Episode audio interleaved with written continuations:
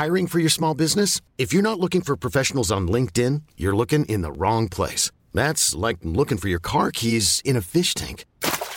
LinkedIn helps you hire professionals you can't find anywhere else, even those who aren't actively searching for a new job but might be open to the perfect role. In a given month, over 70% of LinkedIn users don't even visit other leading job sites. So start looking in the right place. With LinkedIn, you can hire professionals like a professional. Post your free job on linkedin.com slash achieve today. Bienvenue dans The Boys Club ASMR. Aujourd'hui dans tes oreilles, Panteros. Salut tout le monde. On va pas faire ça comme ça pendant tout le temps. Ouais, non. Ça va être long. Il a fait ouais non. Real quick. Poteros euh, 666. C'est ça encore ton, ton Ouais, pseudo, toujours, ouais, j'ai toujours le. Bah, de toute façon, c'est important une fois que t'as choisi un pseudo de le garder toute ta vie. Toi qui n'en as jamais changé. Ouais, non, mais je changerai jamais. Genre, je pense que tu, tu, tu le réinventes, tu vois, mais tu te dis pas, euh, fais chier, c'est ridicule et tout. Sur du, du- parce que tu peux te dire ça au bout d'un moment, genre un jour, euh, ton pseudo que t'as choisi à l'arrache, il te suit, il devient un peu de plus en plus gênant et voilà. Mais non, je pense que c'est à, c'est à chacun de le réinventer, quoi. C'est quoi ta première adresse mail euh, Caramel par exemple? Bah, c'était Trivoc, qui était un anagramme de Victor. Oh. Il est fort. Victor Trivoc, étant ton vrai prénom. Et j'adorais Victor étant mon vrai prénom et vu que je voulais, je rêvais d'être trilingue. Oh Chacun son kiff, hein, on démarre avec peu de choses, une petite boîte à outils. Et moi, c'était ma boîte à outils, c'était le voyage, euh, le langage. Français, espagnol, anglais. hop. Exactement. Voilà, ouais. je suis trilingue, mon genre, pote. euh, armé pour la vie. Est-ce que ça t'a beaucoup servi d'être trilingue Euh, si, ouais, Ouais, quand même. yes, si. Si, seigneur. Je suis impressionnée là. Ouais, ouais, je, si, c'est vraiment, j'a- j'adorais ça, ouais. Toujours aujourd'hui, ouais. Je suis très contente que tu sois là, Panteros. Oui, c'est trop bien. Oui. Ouais, je suis content aussi à chaque fois que j'entre euh, chez Mademoiselle. Oh, ça fait longtemps. Bah, c'est que ouais, mais ça me rappelle, il y a plein, ah, tu vois, c'est comme mon pseudo à plein d'étapes de la vie, je reviens ici. Oh. On est un peu ta constante. C'est mon, c'est un peu ma cons- la, la caverne du, la mer nourricière et du dragon, euh, laquelle, voilà, que je visite. euh. C'est moi le dragon. À bon vous de choisir. Moi, moi je, je- ça Qui- me dérange pas. Si tu veux être toi le qui dragon, nous t'es le paye, donc t'es obligé d'être la mère nourricière. Ah, C'est souvent le, le dragon qui a le chéquier, tu vois. Ah merde, c'est pas moi le dragon. le dragon, il est assis sur l'or d'une manière générale dans Et les... comme t'as ton portefeuille trésor. dans ta poche arrière, tu es assise sur le trésor de Mademoiselle, De ouf. qui est Tellement. faramineux. Énorme trésor. Un trésor sans contact. Comme le paiement d'aujourd'hui. De, de marque Visa. Comment vous voulez récupérer le trésor sans contact ou... Vous voulez une facture pour le C'est- trésor C'est 30 euros maxi sans contact. hein, donc, Ouais, ça va être long. Ça va être long. Pour récupérer nos milliards de l'argent du féminisme. Exactement. Mais c'est sur Mademoiselle que je t'ai découvert en plus, puisque à l'époque, pour les auditeurs et auditrices les plus fidèles qui se souviennent, euh, tu étais Camelto Hum. dans une vie antérieure sur Bah, Internet. c'est, c'est Fabrice qui m'a lancé, hein. Il est fort, il est fort pour ça. Ah ça c'est, je le dis à chaque fois, c'était, euh, je faisais les vidéos dans mon coin tout seul dans ma chambre parce que les révisions c'était euh, too much et que du coup euh, et que aux États-Unis tout le monde commençait à faire des vidéos sur YouTube et nous avec mes potes on avait un blog où on faisait de la poésie, moi je faisais genre de la poésie macho justement. Genre vu que j'étais fan de Nanar et de Bruce Willis et de films d'action, je faisais que des trucs comme les romans SAS avec genre le cylindre brûlant, touche ton téton encore euh, souillé par la mousson Vietnam, euh, tu vois, des trucs comme ça, j'adorais ça. Juste ça pendant des pages et des pages, et personne lisait, mais c'était cool. Et du coup, je me suis dit, autant que je fasse un truc euh, plus live, plus incarné, plus charnel, allons-y pour la vidéo. Et du coup, j'ai commencé à créer des personnages, dont Camelto, qui a le mieux marché, parce que les gens, ils avaient un problème avec l'islam et la littérature, qui continue toujours aujourd'hui. Alors trop déjà, loin. rappelons pour les gens qui peut-être ne savent pas que le concept de Camelto, bah, je vais te laisser présenter Camelto, je pense que tu le feras mieux. Bah. Camelto, moi c'était euh, à l'époque j'étais euh, j'y vais à la campagne à côté de la frontière belge et euh, j'allais acheter du shit à des ce qu'on appelle des lascars ruraux. Donc c'était vraiment des mecs en jogging. Aujourd'hui c'est la mode, tout le monde porte du kappa, du fila et tout. Mais à l'époque c'était un genre de marqueur social. euh, euh, voilà euh, visible quoi t'étais en jogging c'était dans le nord c'était bah dis donc, tu vas pas beaucoup à l'école, toi. Et du coup, j'allais acheter ça et à chaque fois, les mecs me résumaient des films, en fait. Et un jour, il y a un mec qui m'a. Et du coup, je squattais, tu sais, comme tu vas acheter du shit. Et on était en scooter. Je faisais 20 minutes de scooter dans un autre patelin pour aller récupérer mon, mon petit magot psychédélique. Et du coup, euh, il me racontait des films. Et un jour, il y a un gars, il m'a dit. et il me parlait de Payback de Mel Gibson, où c'est Mel Gibson qui se fait capturer son fils. Et il m'a dit, et là, tu vois, soit il récupère l'argent, soit il récupère son fils. Et là, tu vois, Mel Gibson, il regarde la mallette, il regarde la photo de son fils et il interroge sa cupidité. Et c'est quand j'ai entendu interroger sa cupidité que j'ai dit euh, superbe. Je vais euh, parler de bouquins comme eux, pas de films d'action, mais euh, de bouquins de littérature euh, française et étrangère sur internet. Et c'est Fab qui a fait Ah, trop drôle, euh, voilà. Et c'était sur Dailymotion. Et du coup, après, il m'a présenté à tout son réseau, qui était un mec chez Dailymotion. Et j'étais en official content. Waouh Voilà, on pesait comme on, comme on, on, on pesait à notre manière, quoi. Avec euh, le Fab qui dénichait ses talents sur Dailymotion.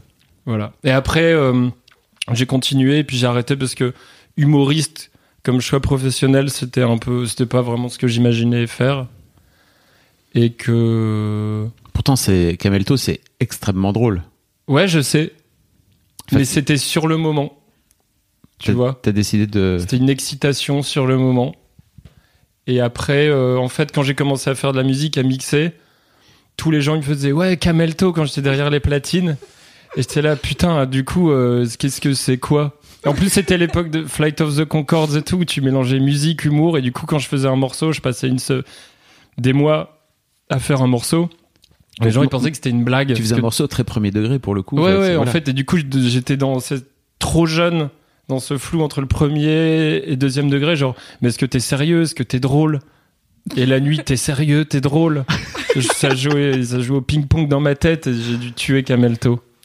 Ah, c'est tragique. Ouais. J'espère qu'un jour on lui fera des funérailles avec genre des avions et des gens qui tirent au fusil parce que On vraiment va- il me manque. Bah déjà, on, Voilà. va, on va mettre un extrait de sûr. audio parce que je pense qu'il n'y a pas vraiment besoin de, de l'image. Surtout que l'image, tu l'avais- euh, tu l'avais fait avec ta, tu faisais avec ta webcam et ton ordi, si tu veux. Ouais. Donc euh, vraiment, on Il était. y avait pas de micro ça n'existait pas à l'époque. ouais. Ah, c'était comme genre les, j'ai- la- comme si je faisais mon propre whisky dans ma cave et que maintenant il y a des supermarchés avec 15 marques différentes, tu vois.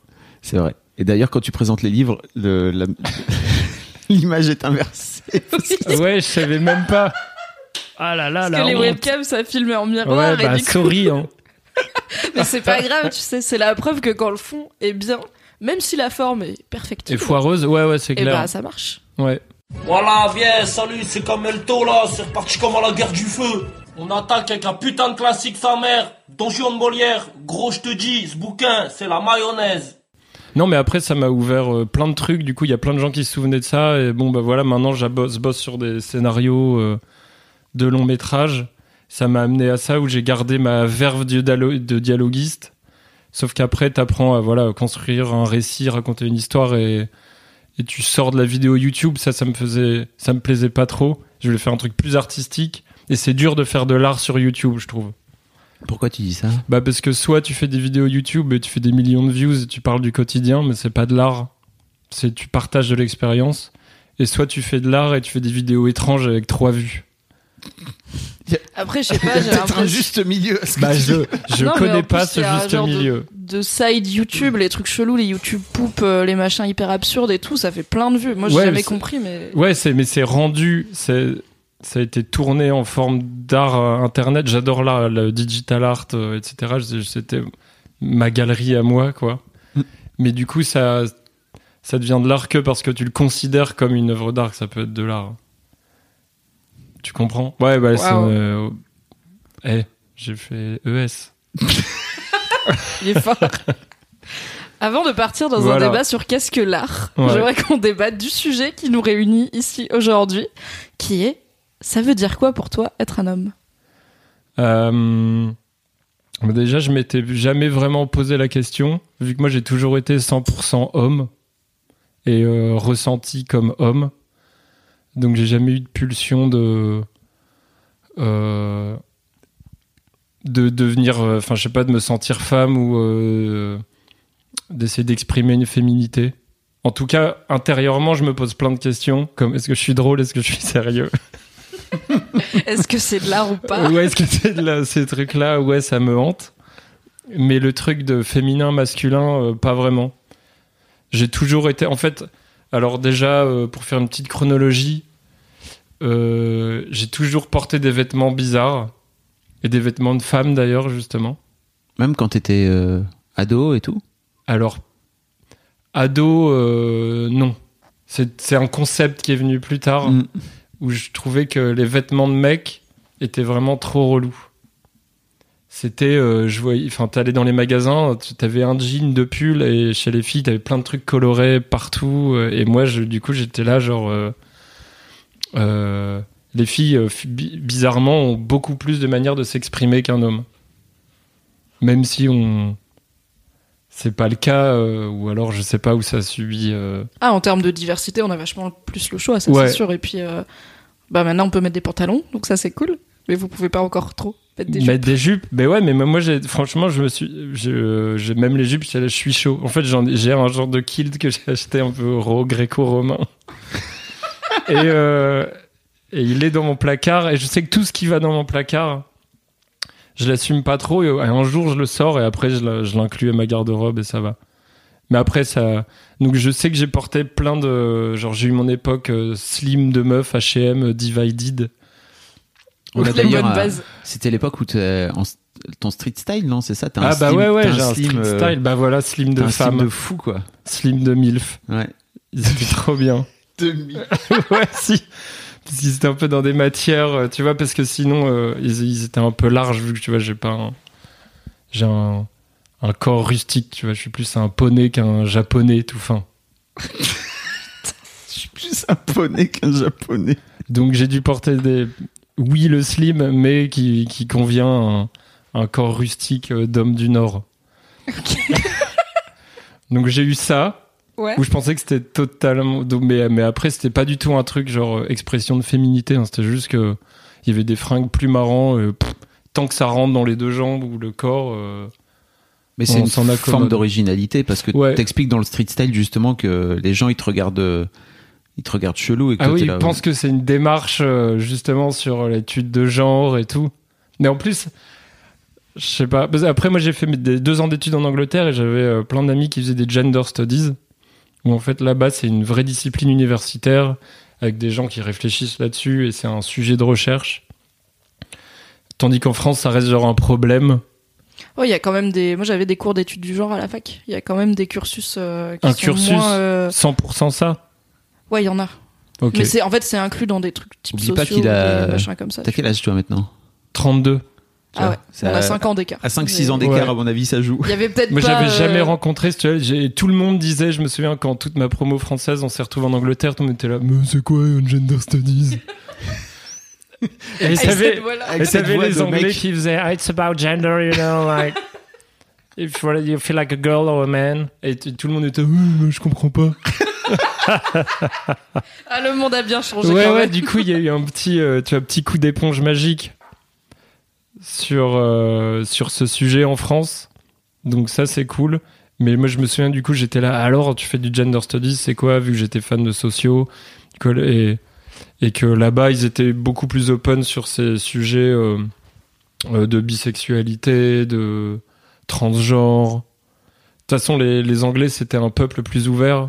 Du coup, là-bas, quand je mettais des slims de zouz, euh, qui est une insulte d'ailleurs, peut-être maintenant, faut que je fasse gaffe. Non. Zouz, ça va. Ça va. C'est comme meuf, Ça dépend du va. contexte, quoi, ouais. Non, je sais pas, t'as pas dit des slims de salope, tu vois. ouais, Ah ouais, va. non. Non, ça bizarrement. Je fais des erreurs, je suis là, des fois je dis des mots, je fais est-ce que c'est une micro-agression ou pas? Mais en fait, ça va. Ok. Compte sur moi pour euh, Ouais, te non, mais moi, j'adore, si besoin, mais je te vois mal euh, me micro-agresser euh, pendant ce podcast, ça devrait bien se passer. Je pourrais, tu vois, moi j'aime bien être. Il faut un shérif dans cette ville. Et c'est pas moi. si t'as une moustache, t'es obligé d'être le shérif. Moi, je suis le mec qui vient piquer des chevaux, moi. Mais sinon. euh, Et, et ouais, donc du coup, j'étais assez familier. Je me suis familiarisé tôt avec le truc de gender studies. Du coup, quand tous ces trucs sont arrivés en France, je disais, ah, enfin. Parce que, genre, j'avais un transsexuel dans ma classe qui était un pote en Angleterre. En France, personne parlait de ça encore. Maintenant, tout le monde fait un foin, euh, voilà. Métaphore filée du cheval, de l'étable. Et euh, Du poney, tout ça. du poney japonais, ça va continuer du coup.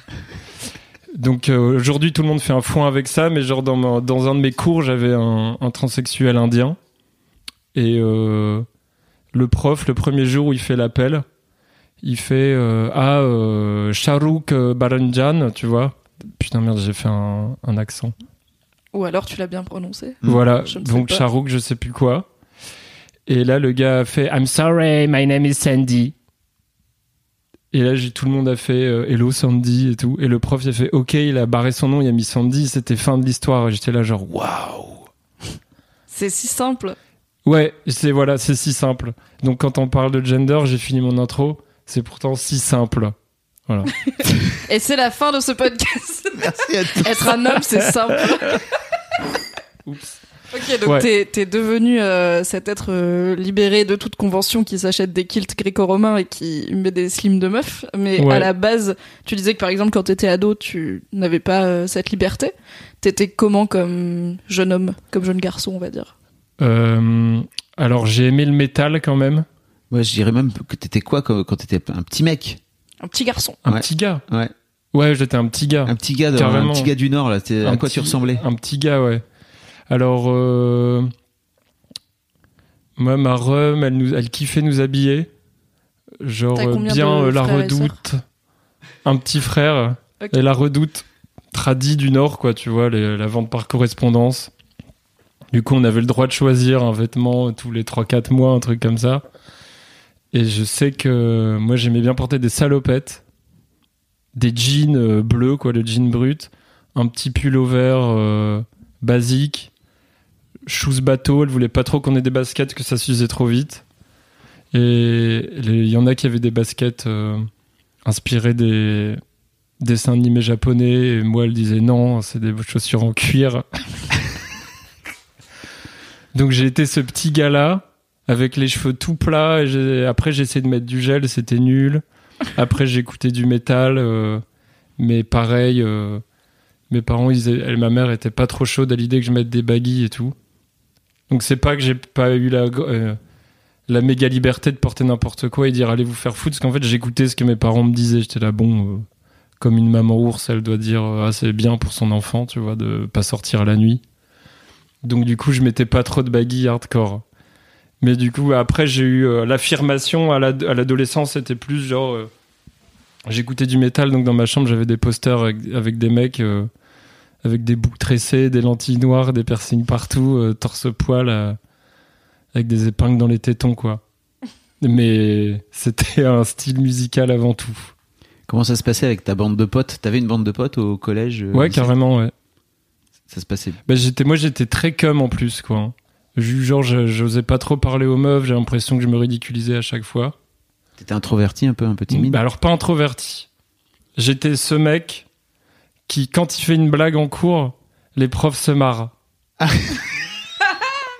Et, et du coup, des blagues de daron, tu vois, genre sur l'histoire. euh, ah bah, c'est pas. euh, c'est pas Mussolini qui aurait fait ça, hein. tu vois.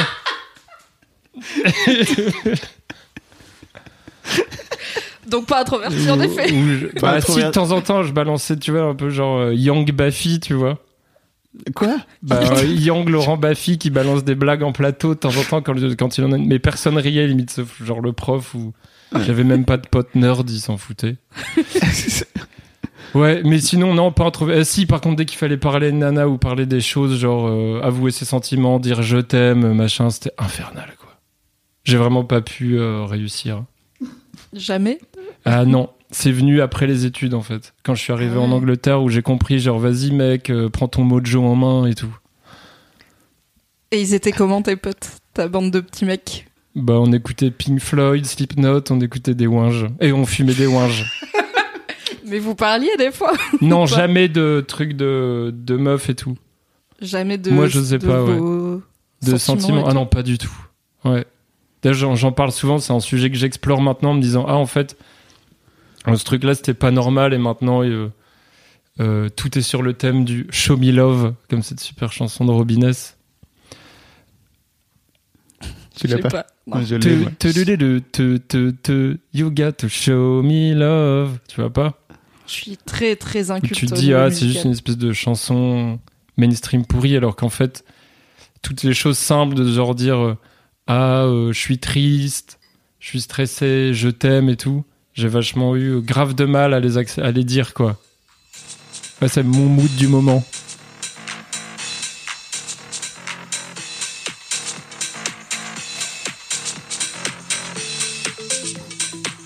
Ma vie. Ah si, je l'ai. Bon son des années 90. Voilà, ça c'est les émotions, les mecs. Écoutez bien. N'ayez pas à rougir de, à dire je t'aime. J'adore ce moment. Ouais, ça me rappelle mes 15 Voilà, ans. je hein. suis dans- du coup j'étais là. Ah mais en fait toute ma, mon enfance je l'ai pas du tout passé dans le show me love. Ah bah oui. Et tu te rattrapes du coup? Bah j'essaie. Après c'est tu rattrapes pas euh, une enfance. Après j'ai juste eu des actes manqués où par exemple pendant tout le primaire j'étais amoureux de la même meuf et tous les jours je me disais demain je vais aller la voir et je vais lui dire est-ce que tu veux sortir avec moi? Et j'ai jamais osé. Et Voilà. pour- pourquoi tu dis exactement manqué alors Bah parce que je Ah oui, tu te... Si on était dans un mélange entre Donnie Darko et l'effet papillon, euh, je pourrais revenir dans mon corps d'enfant. Ah, mais ça tourne mal après. Après, ouais, ça, ça, ça après, finit jamais après, bien ces je, ouais, je vais finir en tôle. T'as l'effet papillon, ce film. Flashback. Flashback. Euh, Voilà, mais du coup, euh, euh, bah, qu'est-ce que tu voulais savoir d'autre? Bah, j'apprends Est-ce que ça connaître. répond à tes questions ou... Il n'y a pas de mauvaise réponse à mes questions. Ouais, non, non. ça. Mais après, non, je sais que j'ai toujours été super pudique euh, quant aux, aux sentiments, mes velléités amoureuses. Et euh, T'avais pas de copine fille? Pas trop, non. C'est, euh, j'avais pas trop. de- Je partageais. En fait, j'étais. Je parlais que de musique, que de batterie. J'étais fan de batterie. Euh, et des blagues. sur Mussolini. Ouais, ouais, ou sur des. Je- Sans être un super bon élève, j'adorais ce qu'on apprenait à l'école. Mais euh, Ouais, t'as un petit côté nerd en fait. euh. Ouais, ouais, j'avais un côté nerd vraiment, en fait, je m'en rends compte maintenant. Mais à l'époque, le mot nerd n'existait pas, Oui, et du coup, sûr. j'étais, j'étais nerd, mais rebelle. Du coup, c'est un truc euh, assez étrange. Normalement, t'es nerd, t'es dans ton coin, t'as un pantalon blanc, les gens ils t'éclaboussent, ils disent dégage et tout. tu vois. t'es au courant et tu, soit t'acceptes ta condition, soit tu. soit tu, Tu te révoltes. tu te révoltes. Euh, mais, mais non, du coup, euh, genre, j'étais. euh, Ouais, j'arrivais pas trop à aller. J'avais été- J'étais pas courageux. hein. Niveau des. Non, mais euh, par euh, niveau des relations amoureuses. hein. En tant que mec, tous mes potes, ils se tapaient des meufs. Je disais, mais comment ils font C'est qu'ils envoient des textos. Quel genre de textos ils envoient? Et tu leur demandais pas Non, non. T'as jamais dit à un pote, euh, vas-y. euh, Ah non, c'était genre, euh, bah démerde-toi, c'est à toi de faire l'expérience de ça. personne n'en parle, personne m'en parlait. C'était genre, ouais, l'omerta, la. Corse des sentiments. C'était genre tout le monde avait eu le mémo de comment pécho et toi tu l'avais pas eu et du coup personne avec le filet quoi. Euh, ouais. Alors je sais pas si ça vient d'une espèce de compétition, jalousie. Et du coup, toutes les meufs que je disais, putain, elle est pas mal, elle est drôle et tout. J'avais toujours un autre pote qui chopait la meuf avant mais j'étais là genre, merde, encore raté. Il y a un peu aussi, une, une- je trouve, euh, une non-éducation euh, culturelle forte dans le Nord. euh, Mm. de, de où les, les darons on leur a pas appris enfin tu vois vraiment le truc de les darons qui vont tes grands-parents je sais pas ce que ton grand-père faisait et il était est-ce qu'il était à la mine ou euh, non, il, bah, était il- non, ouvrier. il était architecte. ah oui on était Et mon arrière-grand-père, il construisait des églises. putain Alors c'est pas la mine hein. on vient de la haute? Architecte d'église, ouais. du côté de Monsieur Totor d'accord Bon, après, ils ont bien mangé le sable dans les années 70. Quoi Ah non, dans, dans ma famille, genre, ils ont. euh, si, ça a eu des architectes, euh, des trucs euh, ingénieurs, quoi, mais après, ils ont tous fait faillite euh, horrible, quoi. Typique histoire du Nord. Donc après, euh, tu passes d'une grande famille à mon grand-père qui vit euh, dans son bureau euh, parce qu'il a des millions de dettes euh, et tout, quoi. Mais, mais donc, euh, mais après, c'est peut-être que c'est ils ont eu peut-être un côté dans le Nord où ils sont assez secs et on parle pas de ça, tu vois. Du Je coup, y un- j'étais fasciné par justement des mecs de Marseille euh, qui disaient putain, qui, qui, qui allaient voir les meufs, qui était hyper à l'aise et tout. J'étais là genre waouh, c'est un être, il, il rayonne de sexualité, incroyable. Il était dans le décor, ton père? Parce que t'as parlé de ta mère, mais pas de ton père, il était avec Ah, lui. mon père, c'était assez chelou. Je les ai jamais vus s'embrasser, mes parents. Du coup, j'étais dans une no-love zone quand même, on va dire. Il y avait pas de show me love euh, Ah, pas dans du toute tout. la mif, quoi. Non. Ok. Mais ils vivaient avec. Enfin, tes parents, ils étaient pas divorcés ni rien, ils vivaient avec. Alors, ils ont mais- attendu qu'on, que je- euh, j'avais un petit frère qui a 3 ans de moins que moi. Ils ont attendu que j'ai 18 ans pour divorcer. Ils ont attendu. Ouais, Ok. ils ont attendu. Ils ont, mais ils- ouais, ils dormaient pas ensemble trop. Ils s'engueulaient tout le temps pour des histoires de thunes, de machin. Donc, euh, on va dire que le, ouais, l'amour avait déserté le foyer euh, depuis longtemps. Il Et- est poète, putain. Quoi Non. Ah, il parle bien. Il est poète en toutes circonstances. Et c'est quoi ta relation entre ton père et toi? Euh, que du débat. C'est euh, Pascal, l'heure des pros. Avec Pascal Pro, c'est trop nul.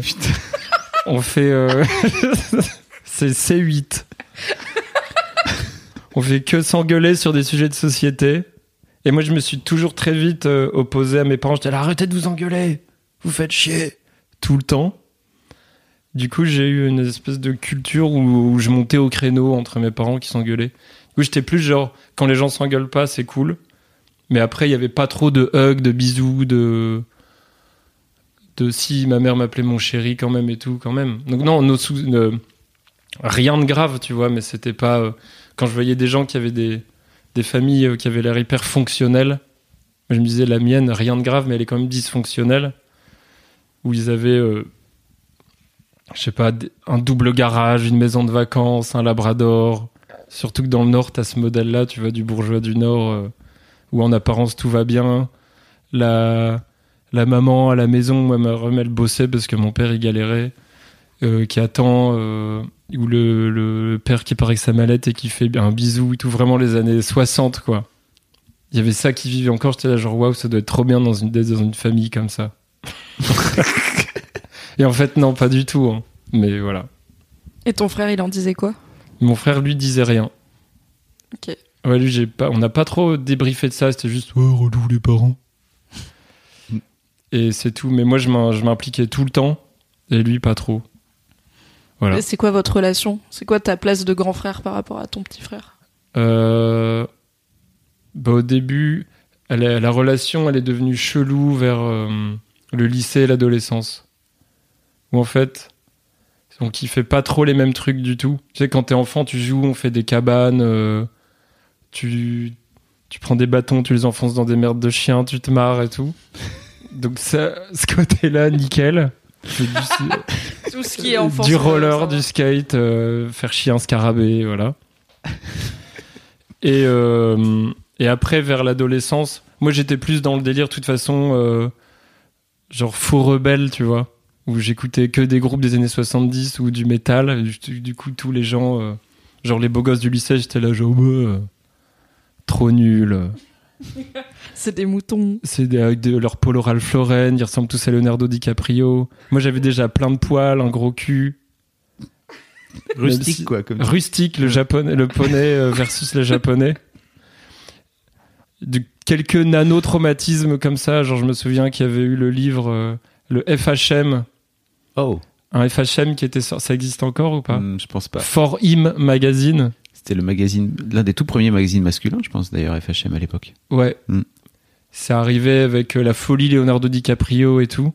Il y avait tout le temps des meufs bonnes en couverture. Euh, ouais. Mais Mm. c'était assez série, genre Buffy et tout, je pense. C'était pas non plus. Enfin, c'était assez jeune. Les jeunes euh, voulaient regarder euh, ce qu'il y avait dedans, quoi. Et c'était. Eh bien, euh, les poils, c'est horrible. Et pile quand j'ai lu l'article, j'avais le corps couvert de poils. Voilà. Et du coup, est-ce que t'as commencé à complexer sur tes poils? Ou est-ce que t'as dit euh, c'est un truc de mouton, je m'en fous? Alors, euh, les deux, j'étais partagé entre les deux. Et au, fi- au final, après, ça m'a complexé, du coup, ça m'empêchait encore plus de faire des moves avec les meufs. Et après, je me suis rendu compte que tout le monde s'en foutait, qu'on vivait dans un monde merveilleux où, où chaque clé trouve sa serrure. Mais sinon, avant, j'étais pas sûr de ça. Quand est-ce que t'as découvert que chaque clé trouve ça En fait, comment tu passes de toi qui parles pas de sentiments et qui ose pas parler à une meuf à toi maintenant qui a l'air quand même vachement épanoui et à l'aise avec euh, toi-même et qui disrupte plein de trucs. euh. C'est l'Angleterre. Ouais, il y a Non. vachement eu euh, l'Angleterre, réussir, euh, faire les études que je voulais faire, et seul tout. On va dire. Enfin, le fait que j'ai réussi à avoir, euh, faire les études, faire de la musique, euh, seul tout, genre en connaissant personne, euh, genre juste vraiment avec euh, un, un- ordinateur Acer, des tutos, plein de temps passé, et une bibliothèque. Et du coup, une fois que je me suis dit ça, j'ai vraiment pété un coup. Je me suis dit, bon, bah vas-y, maintenant. Maintenant, ça va, euh, zut. Zut, alors. Comment Ouais. ça s'est passé du coup ta première meuf? Est-ce que tu t'es fait draguer ou est-ce que t'as été draguer une meuf? La toute première, genre, euh, smack et tout, d'enfant. Ce que tu veux. Ça dépend ce que tu mets derrière ta première meuf. Alors, moi, j'avais une stratégie qui était hyper nulle, que j'avais appelée tout seul dans ma tête la stratégie du renard. J'ai l'impression qu'on est dans Naruto, Ouais, putain. ouais, ouais.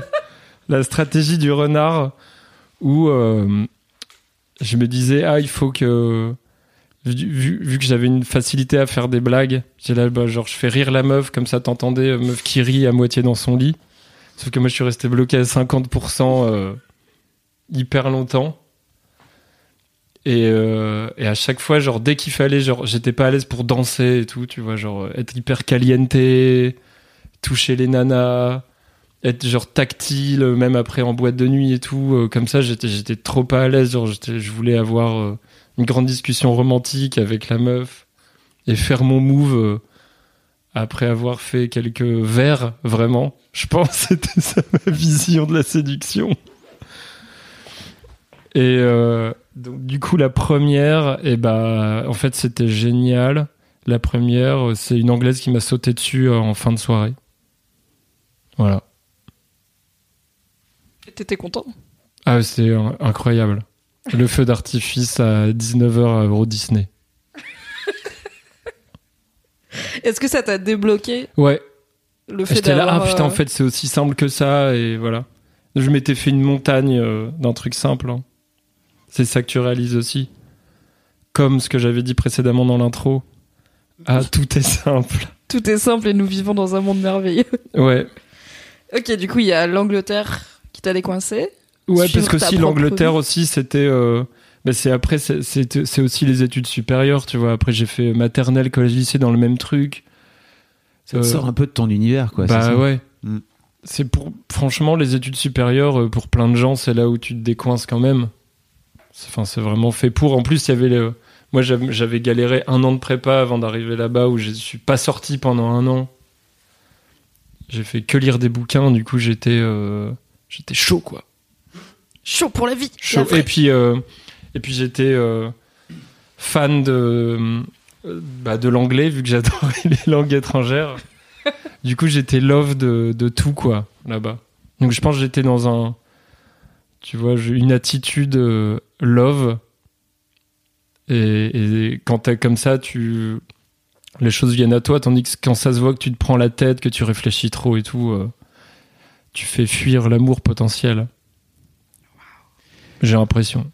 Quand t'inventes Camelto, moi j'ai l'impression que tu reprends euh, à ton compte euh, des codes de masculinité très. Enfin, tu vois que, comme tu disais, c'est c'est l'ascar ruraux là, ont mis ont mis en place. Euh, T'as cette sensation-là, toi, à ce moment-là, que tu tu prends ces codes de masculinité-là, que tu les tu les transformes en, en autre chose, en fait? Non, pas du tout. Non, moi c'était euh, c'était un processus d'imitation, mais il n'y avait pas du tout de réflexion euh, C'est pas moqueur du tout, d'ailleurs. comique là-dedans ou moqueur. C'était vraiment un processus d'imitation où je trouvais ça marrant de faire d'unir deux mondes, mais ça s'arrêtait là. C'était vraiment très simple. Euh, Et voilà, du coup aussi, on va dire que le monde des meufs après après euh, si l'autre meuf, euh, quand je voulais vraiment me dépuceler, vers 15 ans, j'étais là, bon, euh, quand même, euh, tout le monde en parle, je commence à commencer à être gênant, euh, voilà. J'ai été saisonnier, où je louais des vélos sur une petite île, l'île Dieu. Et, euh, et du coup, là, j'étais tout seul. Et, euh, et je me suis dit, bon, voilà, on est le 1er juillet. Si fin août, t'as pas Ken, t'es un gros bolos. Et du coup, là, c'est- Ce qui est vraiment. Tu t'es auto-mis une deadline, quoi. ouais, ouais. Je sais pas d'où c'est venu, mais j'étais là, genre. Après, j'étais euh, j'étais comme un taré aussi. Bah, j'étais euh, totalement obsédé par ça, quoi. Je mettais des culs toute la journée, j'en pouvais plus, je voulais savoir, toucher, et tout, quoi. Et du coup, t'as pécho. C'est pour ça que je dis, je suis genre 100% comme là-dessus. J'ai jamais voulu euh, étreindre un homme et tout, tu vois, et l'embrasser encore. Je trouve ça normal, mais je me suis posé la question, même à ces moments-là, vu que j'étais là, genre putain, tous mes potes, ils arrivent à pécho des meufs, et moi, elles se... j'arrive pas à conclure, quoi. Du coup, peut-être que. Parce que je suis pas fait pour ça aussi, quoi. Mais j'avais pas l'attirance physique, par contre, pour les mecs. Et euh, ouais, j'ai réussi. Comment t'as fait? Comme d'hab, c'était un accident. J'ai glissé. C'est dingue, là. C'est ouais, c'est c'est vraiment que accidentel euh, la vie amoureuse au début, quoi.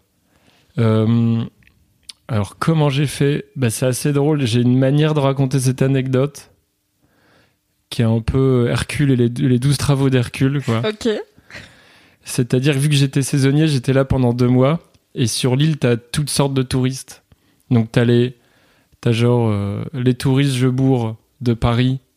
Donc c'est plus des nanas un peu genre Domiti, euh, Cato avec le pull sur les épaules, Sertet Cyrillus, euh, qui vont un peu s'encanailler euh, en piquant une bouteille de rosé, une Philippe Maurice à leur daronne et aller faire des feux sur la plage. J'en connaissais. Après, t'avais plus les touristes qui jouaient du djembé et, et qui étaient en sarouel. Et t'avais la troisième catégorie qui était euh, les autres saisonnières. Donc qui étaient d'origine euh, plus modeste. Désolé, j'adore parler du background sociologique. hein. Il n'y a pas de C'est dans ma matrice. C'est ton kiff. hein. Et du coup, j'étais là, voilà les trois grands, euh, les trois, euh, bah, les trois grands types de population féminine. euh, je sais pas pourquoi. Et du coup, je passais des soirées où je me disais avec laquelle je vais pouvoir construire un truc et euh, passer à l'acte sexuel, quoi. Et en fait, euh, ça a été que des petits trucs à droite à gauche. Et il y avait une nana qui était euh, caissière et à l'époque, maintenant, c'est cool les Air Max et tout. Mais elle était vraiment en Air Max avec des fûts en lycra, genre hyper euh, look auto-tamponneuse, euh, vachement. Elle parlait que de son taf de caissière. Genre, ah, aujourd'hui, euh, on a eu une embrouille au rayon bonbons et tout, tout le temps. Du coup, je l'écoutais parler des heures de ça et j'étais là, waouh. Moi, je voulais juste parler de musique et tout, comme d'hab. Et mais du coup, on s'embrassait. Du coup, quand on s'embrassait, c'était cool. Tu vois, ce genre de truc où t'as deux ados qui ont rien à voir, mais du coup, ils se galochent quand même. Et entre temps, ils essaient de remplir avec ce qu'ils connaissent et s'intéressent pas du tout l'autre. Donc moi, je parlais de batteur de jazz, alors qu'elle me parlait d'embrouille sur euh, un pack de crocs qui passe mal à la caisse et t'as 20 centimes de différence. Tu dois aller voir ton supérieur et tout. Et euh, du coup, au final, c'est ça. Du coup, on a cassé parce qu'on s'intéressait pas. Et je suis sorti avec plein d'autres meufs vite fait l'été comme ça. Et en fait, et le deuxième jour avant que je reparte et que la saison était finie, je reçois un texto et elle dit Est-ce que tu veux qu'on se rencontre dans un lieu insolite? Bah, ça donne envie. Voilà. Et j'étais oh, putain, oh, crise d'asthme et tout. Parce que là, c'était vraiment un appel à. crise d'asthme et tout. Vu que j'étais saisonnier, on devait avoir les portables dans un petit tiroir que le patron gardait. Et là, tous les employés ont vu les SMS euh, sexy qu'on s'était envoyés avant de se retrouver. Et du coup, tous les employés, quand je suis parti, ils se sont tous mis en randonnion derrière moi. Ils m'ont applaudi en faisant Allez Le patron, il est venu me voir, il a tiré mon œil, il a fait Demain matin, quand tu reviens au bourg, au, au- quand, quand t'embauches demain matin, je vais voir un point rouge dans ton œil. Et je fais C'est quoi le point rouge? Il fait Ça veut dire que t'es sur la réserve.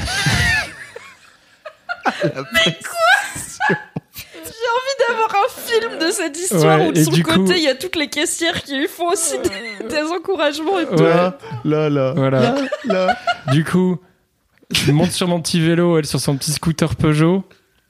On se retrouve dans un lieu insolite. C'est quoi le lieu quoi le insolite lieu Euh, alors, il y avait genre une mini forêt à côté d'un phare, à côté d'un port de plaisance. Et, euh, et en fait, c'était horrible. Elle avait mis des, euh, des, euh, de la lingerie et tout. Donc c'était incroyable.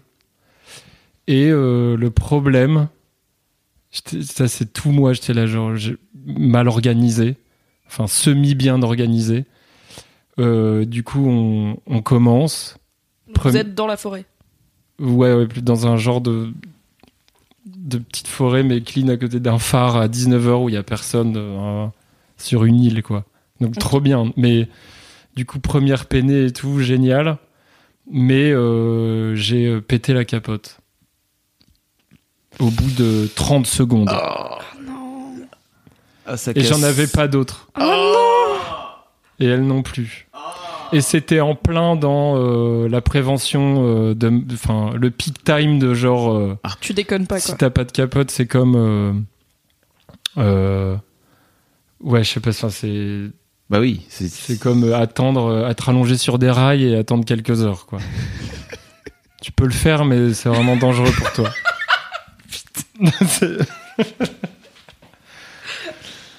Et du coup, vous vous arrêtez là? Et elle s'est barrée en scooter. Le What? dernier souvenir que j'ai, c'est un petit nuage de gravier et, et le soleil couchant. Est-ce que c'était sa première fois, elle aussi? Que Non, je crois pas. Ok. Non, non, parce qu'elle avait sorti de la lingerie, du coup, je pense que j'avais dû faire aïe aïe aïe. lingerie et tout. Et elle a dû me regarder droit dans les yeux et faire t'inquiète. Un truc comme ça. Je pense que c'était un C'est dialogue. si de- romantique, avec Ouais. le soleil couchant sur le phare et tout. Ouais. T'inquiète. J'aime tellement cette meuf. J'ai envie de la rencontrer, putain. Je l'ai pas retrouvé sur Facebook. Si jamais, chère personne, chère, chère jeune femme, tu écoutes cet épisode et que tu te rappelles de Victor, qui louait des vélos à Victor, l'île 15 ans. Ouais. Victor 15 ans, le lieu insolite. Envoie-moi un mail à theboysclub at mademoiselle.com. On fera suivre. On fera suivre à Victor. Mm. Ce serait bien. Mais c'est vrai que Et- Mimi, elle dit euh, j'aimerais en voir un film, mais j'aimerais vraiment en voir un film. Ça ferait Ouais. trop un bon film. J'ai commencé, ouais, faut que je l'écrive ce truc, un genre de Scott Pilgrim très français entre les les meufs, tu vois, qui en Sarwell, vu que j'avais pas de dread, j'étais beaucoup moins cool que les gars qui avaient des dreads et tout. Et moi, je trou- j'essaie de chercher ma place, tu vois. J'étais là, genre, auprès de quel type de population euh, euh, je suis cool dans un groupe la nuit et tout, euh, tu vois. Putain, ouais. Ouais. Et après, et après cette première expérience euh, ratée, ça a été euh, deux ans, bah trois ans de de, de disette Jusqu'à l'Angleterre. jusqu'à l'Angleterre. Voilà. Est-ce qu'en rentrant, t'as dit à tes potes que t'avais couché? J'ai mytho. J'ai dit oui, j'ai couché, mais voilà, là, là, j'ai tout arrosé sur sa tronche, tout. et tout le monde a dit ouais, bah moi aussi, hein, ça va et tout quoi. Donc en fait, C'était tous mythos. oui, Tous mytho, ça ouais, se ouais. trouve, genre, aucun d'entre vous Ouais, n'avait vécu. C'est sûr. Et en fait, ce truc tous mytho, il dure tout le temps après toute la vie. Est-ce qu'aucun homme n'est bisexuel On va mentir. Non, juste on. Vous, vous Ah ouais, enjolivez non, non, un petit peu non, la après, réalité. après c'est ça, tu vois, vous me regardez avec vos grands yeux, genre ah là là, euh, t'as pas trop parlé de tes sentiments jeunes et tout, mais de toute façon, je sais que c'est la cata pour tout le monde. Donc euh, ouais, c'est pour ça que je, je veux bien en parler aussi, c'est que les seuls gens qui font genre ouais, c'était trop bien, j'étais à l'aise, je pense que c'est du mytho aussi. Ou alors ils ont d'autres types de problèmes aujourd'hui, tu vois. Mais mais Ouais, c'est souvent ça. C'est les, les populaires du lycée qui finissent. There's never been a faster or easier way to start your weight loss journey than with PlushCare. PlushCare accepts most insurance plans and gives you online access to board-certified physicians who can prescribe FDA-approved weight loss medications like Wigovi and Zepbound for those who qualify. Take charge of your health and speak with a board-certified physician about a weight loss plan that's right for you. Get started today at plushcare.com slash weight loss. That's plushcare.com slash weight loss. plushcare.com slash weight loss. Par, euh, et bah par avoir des, peut-être. des- des soucis dans la vie après, quoi. Souvenons-nous du yin et du yang. Et de l'équilibre en toute chose. de l'équilibre. Et du coup, moi, vu que je sais que j'ai eu des problématiques que j'ai dû surmonter euh, après l'adolescence, je suis plus à l'aise d'en parler et tout, tu vois, et d'affronter les trucs et euh, pas forcément aller en thérapie comme font les Américains, tu vois. Il y a des gens très bien qui vont en thérapie. tu Non, je sais, mais ils, font de la thérapie pour tout. Alors que des fois, tu peux juste prendre en main des trucs aussi, toi, tu vois, en te disant, moi, je vais faire tels efforts, vu que je sais que peut-être je dis pas assez aux gens que je les aime, ou je sais pas quoi. Bah, t'es pas obligé d'aller voir un psychologue pour te rendre compte de ça, tu le sais. Il y a un petit divan en en- chacun de nous. Mais ça nécessite que- un vrai travail d'introspection, c'est compliqué à faire. Ouais. Et, ça va d'ailleurs à l'encontre de, de, de toute la masculinité euh, toxique, là, comme on l'appelle, Mm. qui est juste euh, pas d'émotion, faut tout bloquer, faut faire en sorte que ça monte Ouais, jamais. ouais. Ça, enfin, tu te reconnectes pas avec tes émotions. Ah, quoi. ça, c'est horrible. Franchement, enfin, ceux qui osent pas, euh, genre, parler de leurs émotions et tout, franchement, je les plains. Mais toi, t'as réussi à avoir ce déclic-là. T'étais a priori pas, c'était pas gagné pour toi, tu vois. De non, mais du coup, ça m'a fait, ça m'a fait chier parce que je me suis dit, euh, j'ai passé. euh, Bon, après, du coup, je faisais plein de batteries. Pour sortir tout ce qu'il y avait à sortir. Trois heures, tu vois, pour tout, euh, en- en vraiment euh, instrument exutoire, quoi. C'est très masculin d'ailleurs la batterie. Hein, comme euh, alors je dis, je dis pas qu'il y a- Ouais. il y, a des super batteuses, hein, mais il y a un truc très. Hey, je vais taper sur des trucs C'est clair. vite et Au lieu de fort. parler des choses, cogner. Tu vois? Ouais, en plus, C'est euh, un peu ça, non? dès que je voyais les, les- à la guitare, j'étais là, oh là là, euh, pff, trop sentimental. euh.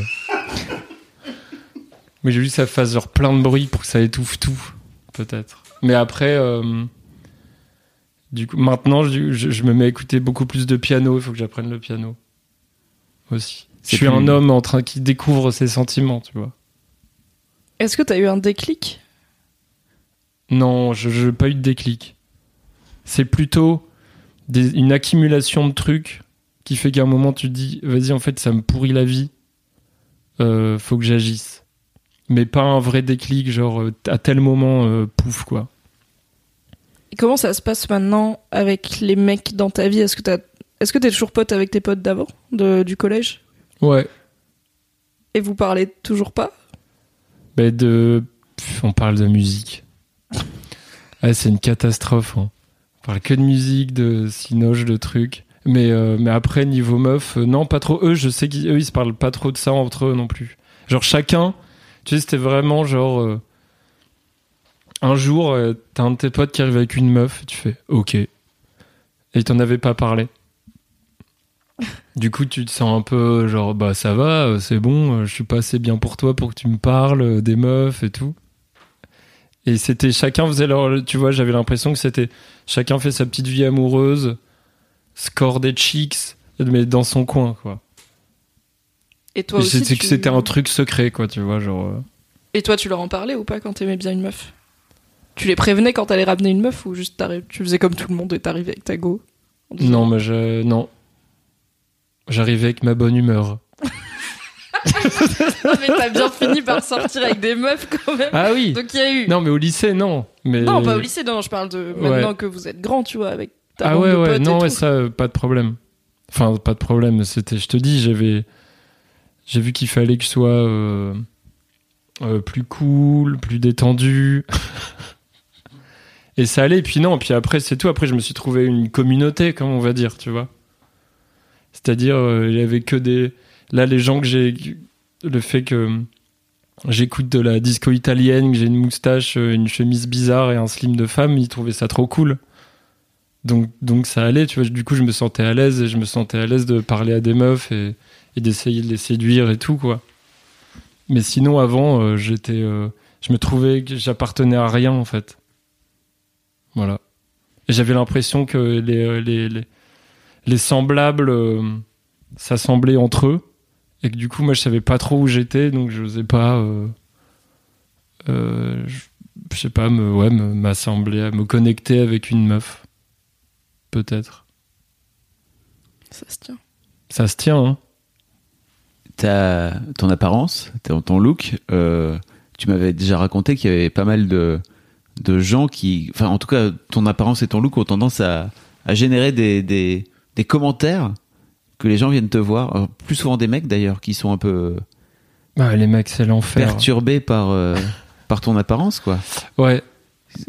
Genre par exemple, Bah, c'était. euh, Après, j'ai j'ai l'impression que c'est vraiment un problème français en plus. Parce que, étant DJ, tu voyages partout. Euh, Cette phrase est. Voilà. Je voulais faire Tintin, en fait, DJ, c'est pas mal. Et en fait, euh, je fais le test de quand tu rentres dans un resto. Et quand je rentre dans un resto avec euh, un, t-shirt euh, un peu Matrix avec des matières du futur, tout fluo, des flammes, les cheveux bleus, etc. Dans les restos français un peu chic, genre tu vas jouer à Bordeaux, on t'emmène dans un resto pas trop mal, le promoteur il veut que tu sois un peu genre euh, euh, chouchouté, tu vois, un truc un peu chicose, bistronome et tout. Bon, non, maintenant c'est comme ça, maintenant tout est cool, mais, mais tu rentres dans un resto où il y a genre euh, des gens, des baby boomers, on va dire, en tout le monde se tait. Et me regarde. Du coup, je dois faire des mini bastons de regard hyper vite. Entre tout le monde. Et après ils font et ils remangent. Et ils racontent rien en fait. Mais juste ça c'est ça c'est trop chiant tout le temps. Mais du coup maintenant je m'en fous parce que j'ai eu la- j'ai enfin j'ai- bref j'ai eu l'habitude et je pense que c'est pareil c'est une question de peut-être que quand ils voient un gothique ils font ah ok c'est un gothique quand ils voient un rastaman ils font ah ok c'est un rastaman ils voient un noir ils font ah ok c'est un noir un arabe c'est pareil ils savent mais dès que t'es un peu entre catégories ils font oula Qu'est-ce que c'est que ça encore? aïe, aïe, aïe. Ils bloquent, tu vois. Ils sont, ils- voilà. Du coup, ils sont obligés d'arrêter de manger, poser leur couvert et de regarder en fronçant les sourcils là, avec des têtes de mecs du Medef. Et c'est tout. Et genre, je suis là, je suis pas dealer, euh, je suis pas. Ils ont l'impression que je sors du film Blade avec Wesley Snipes et que je vais balancer des shurikens et leur faire prendre de la coke. Genre, c'est trop étrange. Au moins, tu mettrais de l'animation si tu faisais ça. Bah ouais, ouais. je- personne dirait non. en plus. Et au niveau des gens plus jeunes, et notamment des mecs plus jeunes, donc plus de ton âge, est-ce qu'il y a aussi des remarques? Après, quand je débarque dans des soirées où si les gens ils savent pas que je fais de l'électro et tout, et que j'ai un style zarbi, euh, ils vont peut-être euh, ils vont peut-être se dire oulala, c'est un original celui-là. Si ça, tu l'as toujours, euh, ça quand même. Tu le lis dans les yeux, de toute façon, tout est dans le regard des gens. Et euh, un regard vaut mille mots. Donc. J'aime bien comme tu cales des petits proverbes. J'en ai bien eu des millions, ouais. Mais après, c'est ça, faut, faut apprendre à s'en foutre. Mais la France est un pays où il faut euh, apprendre à s'en foutre du regard des autres, c'est sûr. Après, il y a ça, il peut y avoir ça dans certains. J'ai l'impression qu'en Allemagne, en Hollande, en Angleterre, ou alors là, ils s'en foutent plus. Enfin, en tout cas, au niveau de la liberté euh, vestimentaire et sexualité, genre et tout. C'est des pays. Alors après, je sais pas, hein. mais c'est juste qu'en tout cas, au niveau. euh, niveau vêtements, euh, t'es moins montré du doigt ou stigmatisé, tandis qu'en France, c'est vachement genre, ah, regarde lui. Et en fait, pour eux, c'est un regard, ça fait pas mal, un jugement ne fait pas mal, mais ça te fait quand même sentir que tu. Les gens, ils ont l'impression que tu es dans une démarche provocatrice, du coup, ils ont l'impression d'avoir un droit sur toi de te le rappeler. Je sais pas si c'est clair. Oui, c'est genre, en fait, il veut se faire remarquer, donc si on le remarque, il a que ce qu'il voulait. Il Voilà. avait qu'à mettre un pull au vert. Tandis que tu, tu réclames juste ton droit à être normal, et, et- alors que eux ont l'impression que t'es chelou exprès. J'ai l'impression que c'est vachement ça ici. Et t'as des T'as une théorie sur pourquoi la France Parce que souvent t'as des théories. Je te pose cette question Ouais. parce que souvent t'as des, t'as des explications qui. euh, Bah, je pense que c'est un truc issu du. Il doit y avoir un truc de classicisme qui est cool pour l'architecture, mais qui est un enfer pour euh, la vie de tous les jours. Donc, genre, Paris c'est beau, mais il y a un côté relou qui est comme ça où, euh, en plus, je sais pas, genre, tu, en plus, euh, moi, un des trucs qui, qui m'avait euh, vraiment frappé, c'est qu'on me dit, on fait que te dire think outside of the box, des trucs comme ça et tout. Et en fait, quand t'es trop différent et que tu, on peut pas te mettre dans une case, tout le monde te dit bah écoute, c'est compliqué. Hein. Enfin, même en musique, c'est genre bah moi je suis j'aime bien mélanger de la trance, de la techno, de la house, des machins. Et les programmateurs te disent bah t'es ni trance, sinon je te mets avec euh, les beaufs dans des festivals en Hollande avec des chemises blanches, euh, ni techno. Je te mets dans un hangar à bagnoler avec des mecs avec des chemises noires euh, qui ont pris des tasses et qui dansent sur un kick et un hat pendant trois heures ni house et je peux pas te mettre dans un truc chic avec des meufs en robe bâche euh, qui dansent avec des spritz. Ça fait beaucoup, mais c'est ça la France. Du coup, c'est Ce ride. donc il faut Faut trouver euh, il faut il faut créer un, un bon équilibre dans l'intercatégorie. Ça c'est clair.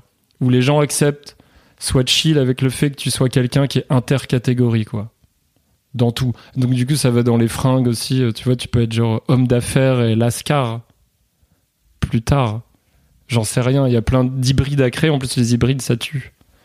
Et donc, euh, Comment tu l'habillerais un homme d'affaires Lascar?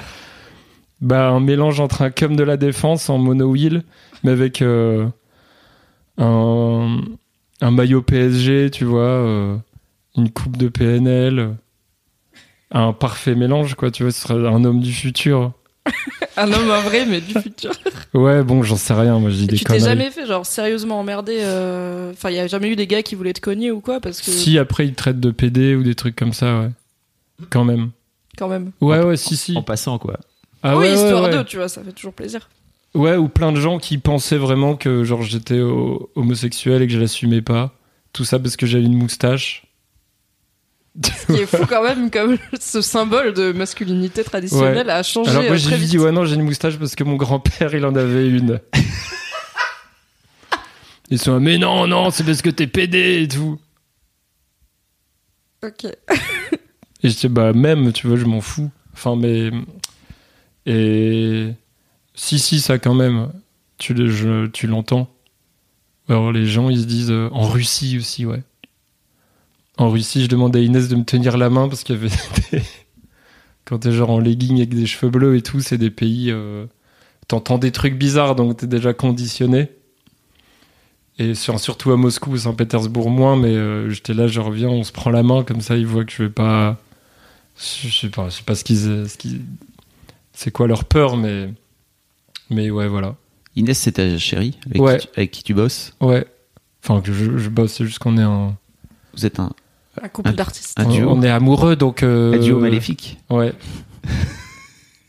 donc t'as tendance à créer. Moi, je, genre, je crée tout plein de trucs avec les gens qui y a autour de moi, donc euh, forcément, avec Inès, on s'est assemblé, quoi. C'est joli. J'allais faire une vanne sur euh, s'assembler, mais bon, Ouais. Ils s'emboîtaient, tout ça. le- je suis fatigué. La bite. Ouais, la bite. Comment va ta bite, Victor? Bah écoute, elle va bien. Elle va toujours bien. euh, Je me rase les poils de temps en temps. Tu rases ou tu tonds? Non, je, je fais des petites coupes parce que j'ai vraiment l'impression que ça ressemble à un, à un basketteur 70s, vu que c'est drôle une bite.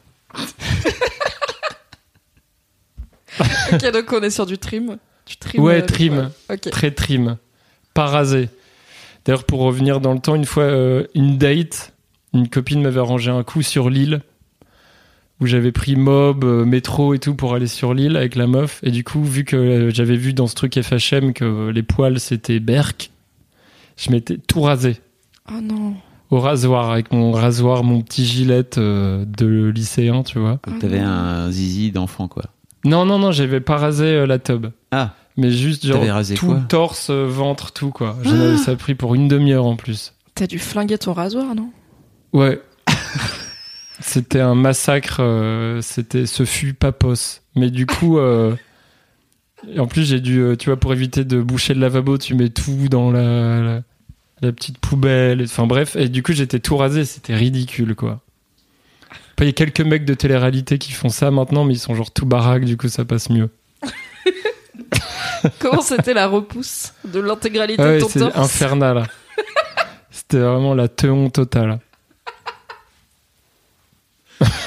Non, mais faut, tu vois, c'est. Je pars du principe que faut l'essayer une fois, si ça te travaille, et comme ça tu vois qu'en fait c'est la merde de se J'ai raser jamais intégralement. recommencé. En fait, j'ai jamais recommencé. J'étais là, genre, si je trouve un, un- une alter ego euh, un jour, bah, tu devras accepter ça parce que. Car c'est ainsi que tu es fait. Car c'est ainsi que, que j'existe. Ok, du Et coup. sinon, ouais, sinon, tu voulais parler de la bite. Ouais. Ouais. Est-ce que t'as cassé ta première capote parce que t'as une très grosse bite Ouais, je demande. Euh, Attends, casser une capote, euh, c'est quand même fait pour être résistant, tu vois. je, suis. On, on m'a dit. on m'a dit que j'étais assez bien doté. Très bien. on, re- on revient sur le côté poney, tu vois. Exactement. Exactement. Même plein de. Je souviens avec Club Cheval, euh, mon groupe, avec euh, Mid, Sam Tibet, Can Blaster, on avait plein de blagues là-dessus. Genre, euh, ah, Club Cheval, c'est parce que vous avez des bites de cheval. Euh, Oui, sera ta réponse. on a nommé Un- notre club par rapport E. à nos bits. Ouais. Euh, ouais, non, j'ai bah, pff, ouais, j'ai pas eu de problème euh, là-dessus. De genre de complexe de bits, ça, j'en ai jamais eu. Ok. Si c'est ça, euh, Ça Non. fait partie des. ça fait partie des Ça trucs. peut être plein non, de je choses. sais, hein. ça peut, ça peut, ça peut travailler plein de gens, ouais. Il y a des mecs qui se sont cassés la bite, enfin tu vois, qui ont eu des problèmes de bite, euh, qui sont passés dans le boys club, quoi. Ça peut être plein plein de choses. Non, hein. mais j'ai pas trop eu de problème de bits. Rustique. Rustique, Rustique, solide. travailleur, euh, vivace. dur au mal. Ouais. Le cheval de trait.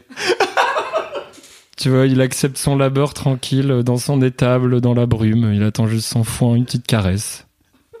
C'est tellement loin de ce que tu fais en plus aujourd'hui. Je sais. Il est DJ, tu vois. T'as ses des baskets rose fluo. ses stories sur Insta, quoi. Tu vois, il est là, oui, avec des tas de gens qui dansent devant sa musique et tout. Bah, Très mais dans ma brume. c'est ça. Très loin du cheval de trait, quoi. Putain. J'ai une nouvelle question que j'ai décidé de poser à la majorité des invités. Mais oui, je t'avais Ah. Ouais. dit. Parce que depuis, euh, on a fait un épisode avec un mec qui s'appelle Patrick Beau. C'était Ah. trop bien. Et euh, dans l'épisode, on a parlé de, de mesurer sa bite. Ouais. C'est un sujet qui arrive. Et lui et Fab sont partis dans une grande discussion sur oui, mais attends, ça dépend comment tu la mesures et avec quoi et tout. Et moi, j'étais là, ouais, j'avais jamais pensé Ouais, parce que autant mesurer sa bite, je suis là, ok, je vois, mais je m'étais jamais dit, il y a plein de méthodes. Du coup, est-ce que t'as déjà mesuré ta bite et comment, avec quel instrument as-tu mesuré ta bite? Bah, bien sûr, de toute façon, en général, tu, mets, tu, mets, tu mesures ta bite quand cet objet t'intrigue et que t'as plein de règles à proximité. Donc, c'est Plutôt collège, quoi. ce qui arrive plus qu'au collège, lycée. Des compas. Tu vois, ta, ta règle tous les jours, euh, t'imagines ta bite? Tu ah, j'arrive là. Euh, donc, c'était un- une maped transparente, Yes, là, avec le petit trou au bout. Tu je vois, vois. Ouais, ok. Euh, La maped euh, et ça, ouais. Et j'ai mesuré ma bite avec ça. Et j'ai démarré de la peau, quoi. La peau de la vessie. Ah, Parce que tu sais, euh, il y a, il y a- Pour... Bah non, en fait, tu- tu peux, tu peux gratter euh, un peu sur tes poils, etc. Si t'enfonces. L'enfoncer un peu et tout pour gagner. Ah ouais, non, mais de toute façon, mais il y avait déjà les discussions, genre, ouais, c'est la taille de la bite, ça compte pas. Ah. Et Et- je me souviens qu'un mec, une fois, un voisin, m'avait regardé, il m'avait mis son petit doigt, comme ça. Et le mec, il me montre son petit doigt, il tend son petit doigt à côté de moi en cours de géo. Voilà, pour donner un contexte. Et il me dit, ça, c'est ma bite. Son petit doigt. Du coup, je lui fais, euh, t'es sérieux, Guilin? Salut Guilain. tu déconnes Et il me dit, euh, ouais, en bandant. Et du coup, j'ai rien dit. Mais depuis, j'étais genre, ok, euh, Comme quoi, tout est relatif. tout arrive et voilà quoi. C'était quoi sa motivation derrière cette Et interaction bah, en plus, il était vachement genre euh, un peu fier de lui, genre euh, je vais balancer un truc grivois, vantard. Et il a montré son petit doigt. euh, ouais, ouais. Non, mais après, il a mal tourné, il s'est suicidé. Mais Non. est-ce que c'est lié à vrai. ça? Ouais, c'est vrai. Merde. Et pareil, vu que personne parlait des sentiments, j'ai jamais pu lui demander. Sinon, j'aurais dû lui dire, tu sais, euh, c'était vraiment une mini tub. euh, je veux dire, moi j'en ai une grosse et on est pareil. Hein. Je sais pas si ça marche Je pense pas de dire ça à un mec qui a une mini tub parce que du coup, Moi, je veux bien parler, mais je suis pas le meilleur. Voilà. C'était ça. quand on a un invité qui a une mini tub, on lui demandera si un mec avec une grosse tub te dit moi j'ai une grosse tub mais on est pareil. Non, mais je voulais dire, on est pareil, on est solidaire. Tu sais, mec, j'ai Oui, oui, pas de meuf bien. et je suis pas genre quand je rentre chez moi, c'est pas, euh, c'est pas la fête. C'est pas, c'est- je suis pas dans le musée du sexe du tout, quoi. Donc euh, t'inquiète. Ok. Est-ce que du coup à 30 ans t'avais du porno un peu en grandissant? Ah moi, à fond, ouais. À fond. Je suis fan de porno. Ok. Est-ce que ça a modelé du coup ta Mais à vision? 15 ans, bof. Enfin, non, si, à Canal. Euh, quoi, non, mais vois. du coup, comme euh, comme la musique, non, au canal, t'es ouf, trop cher. Ah, oui. Non, non, j'allais, euh, je me suis fait humilier plein de fois. plein de fois parce que j'ai eu Internet très tard. Vers à, à 16 ans, il est arrivé, 16-17. Parce qu'on était à la campagne et euh, c'était en Et ordi, pas- ça coûtait cher et tout, voilà, enfin bref. Et euh, du coup, je devais me débrouiller pour me lever la nuit chez des potes, aller dans la chambre de leur grand frère, que- vérifier qu'ils étaient pas là, arracher des pages de magazines de cul. C'était vraiment genre une contrebande incroyable. Et tu le faisais, tu le faisais dans le dos de tes potes, donc. Des fois, je demandais. Non, au début, je demandais, il me faisait tiens, prends-en une si tu veux. Il y a un côté, c'est genre The Spice dans Dune, quoi. Quand t'es hyper jeune. Maintenant, c'est tout le monde en a rien à foutre. Je pense une des dernières générations de. C'est ma guerre 14-18 à moi. Je suis De un, mon temps. un poilu de l'onanisme. Où, euh, où du coup, euh, c'était pour me. Je, je voulais genre une chatte en gros plan, à tout prix. Et j'étais là, où je trouve ça. euh, pareil, j'ai jamais osé aller acheter un truc dans une librairie, ni voler, tu vois. Euh, euh, donc, ouais, donc du coup, ça se passait au début, les grands frères des potes, quoi. Qui avaient des, hum, des, des, des planques dans leur chambre. Donc, soit j'avais des, des, des potes qui me montraient la planque. Putain. Soit après, je devais aller au bureau de mon grand-père, qui avait une imprimante couleur Ah. et internet. Et là, j'étais genre, vite, putain. Genre, son C'était les associé. imprimantes jet d'encre qui faisaient genre. Euh, Trop, ah ouais, ouais. Ouais, Tellement en lent. définition pourrie. Bah oui. Mais du coup, c'était mon, mon butin. euh, de pirate. voilà, quoi, c'était là, ouais. Et du coup, euh, plein de fois, euh, j'ai lancé des impressions. Tu sais, il y a toujours des problèmes avec les imprimantes. Tu les as laissés dans la file d'attente Ouais, des ouais. impressions. Et du coup, le lendemain, les gars, ils débarquent et ils voient une espèce de schneck gigantesque. euh, hyper écarté et tout, tu vois. Et du coup, à chaque fois, c'était Ah, Victor, c'est quoi ça? Et je me souviens que j'avais réfléchi deux secondes. Et je m'étais dit Pourquoi on m'humilie avec ces trucs-là? Alors que toute la société fait travaille dans le sens euh, dans, dans le sens d'un mariage hétérosexuel euh, tu vois où tu dois t'intéresser aux femmes tôt alors pourquoi c'est euh, vous, vous me faites chier ma mère me prend euh, dans ma chambre dire c'est quoi ce truc porno et tout. Du coup je faisais des faux euh, des, des, fonds avec du scotch sous mes tiroirs pour planquer mes, mes trucs de cul et tout tu vois. C'est vrai que c'est plus simple entre guillemets de- d'aller chercher des trucs hétéros plutôt que si t'avais été homo et que t'avais été obligé d'imprimer des mecs avec euh, une énorme tub. euh. Ouais, bah alors là, au moins, t'es direct fixé sur l'orientation sexuelle de ton fils. Mais moi, j'avais dit à ma mère, au bout d'un moment ou deux fois, parce que je me faisais, je suis maladroit, je me faisais griller tout le temps. Dès que, j'en- dès que je prenais quelque chose, une fois j'étais avec ma grand-mère, j'ai fait tomber un genre de poster double page, poster de cul. Et tu sais, les. T'avais ça dans ta. Bah parce que je le ramenais chez moi pour me branler tranquille. Et du coup, vu que j'avais pas ça, et du coup c'était dans ma poche de jean, et vu que c'était des baggies, c'est tombé dans sa bagnole. Du coup, j'arrive chez moi, je fais putain, je l'ai pas. euh. À, à la table, j'étais trop mal, et ça, je l'ai vécu plein de fois où je perdais mes butins en cours. En, euh, tu vois. Putain. Et du- Mais ça, c'est les années 90, c'est chaud. ou bah non, euh, ouais, ouais, si. Si, c'est Enfin 2000, ouais, fin 90, 2000, ouais. c'est ça. Avant Internet. euh, C'était le manuscrit Gutenberg, quoi. Mais c'est marrant parce que La tôle. moi j'avais j'avais j'avais internet mais j'avais un ordi au milieu du salon donc clairement t'allais pas regarder du porn parce que c'est Ouais. au milieu du salon tu vois et je sais pas mais j'ai jamais vu un magazine de porn de ma vie en fait il y avait pas de contrebande parmi les meufs tu vois il y avait des bouquins rayon adulte de la médiathèque où c'était genre des romans mais en fait il y avait du cul dedans donc j'étais là yes ok Ouais. mais j'ai jamais eu plus euh, c'était pas un bail comme ça tu vois Si, si, moi, c'était euh, le Graal. là. Indiana Jones. Tout était une métaphore de récupère le porn. et du coup quand t'as eu internet chez toi est-ce que ça a changé ta vie? Et franchement, vous voyez là tous les souvenirs que je partage avec vous.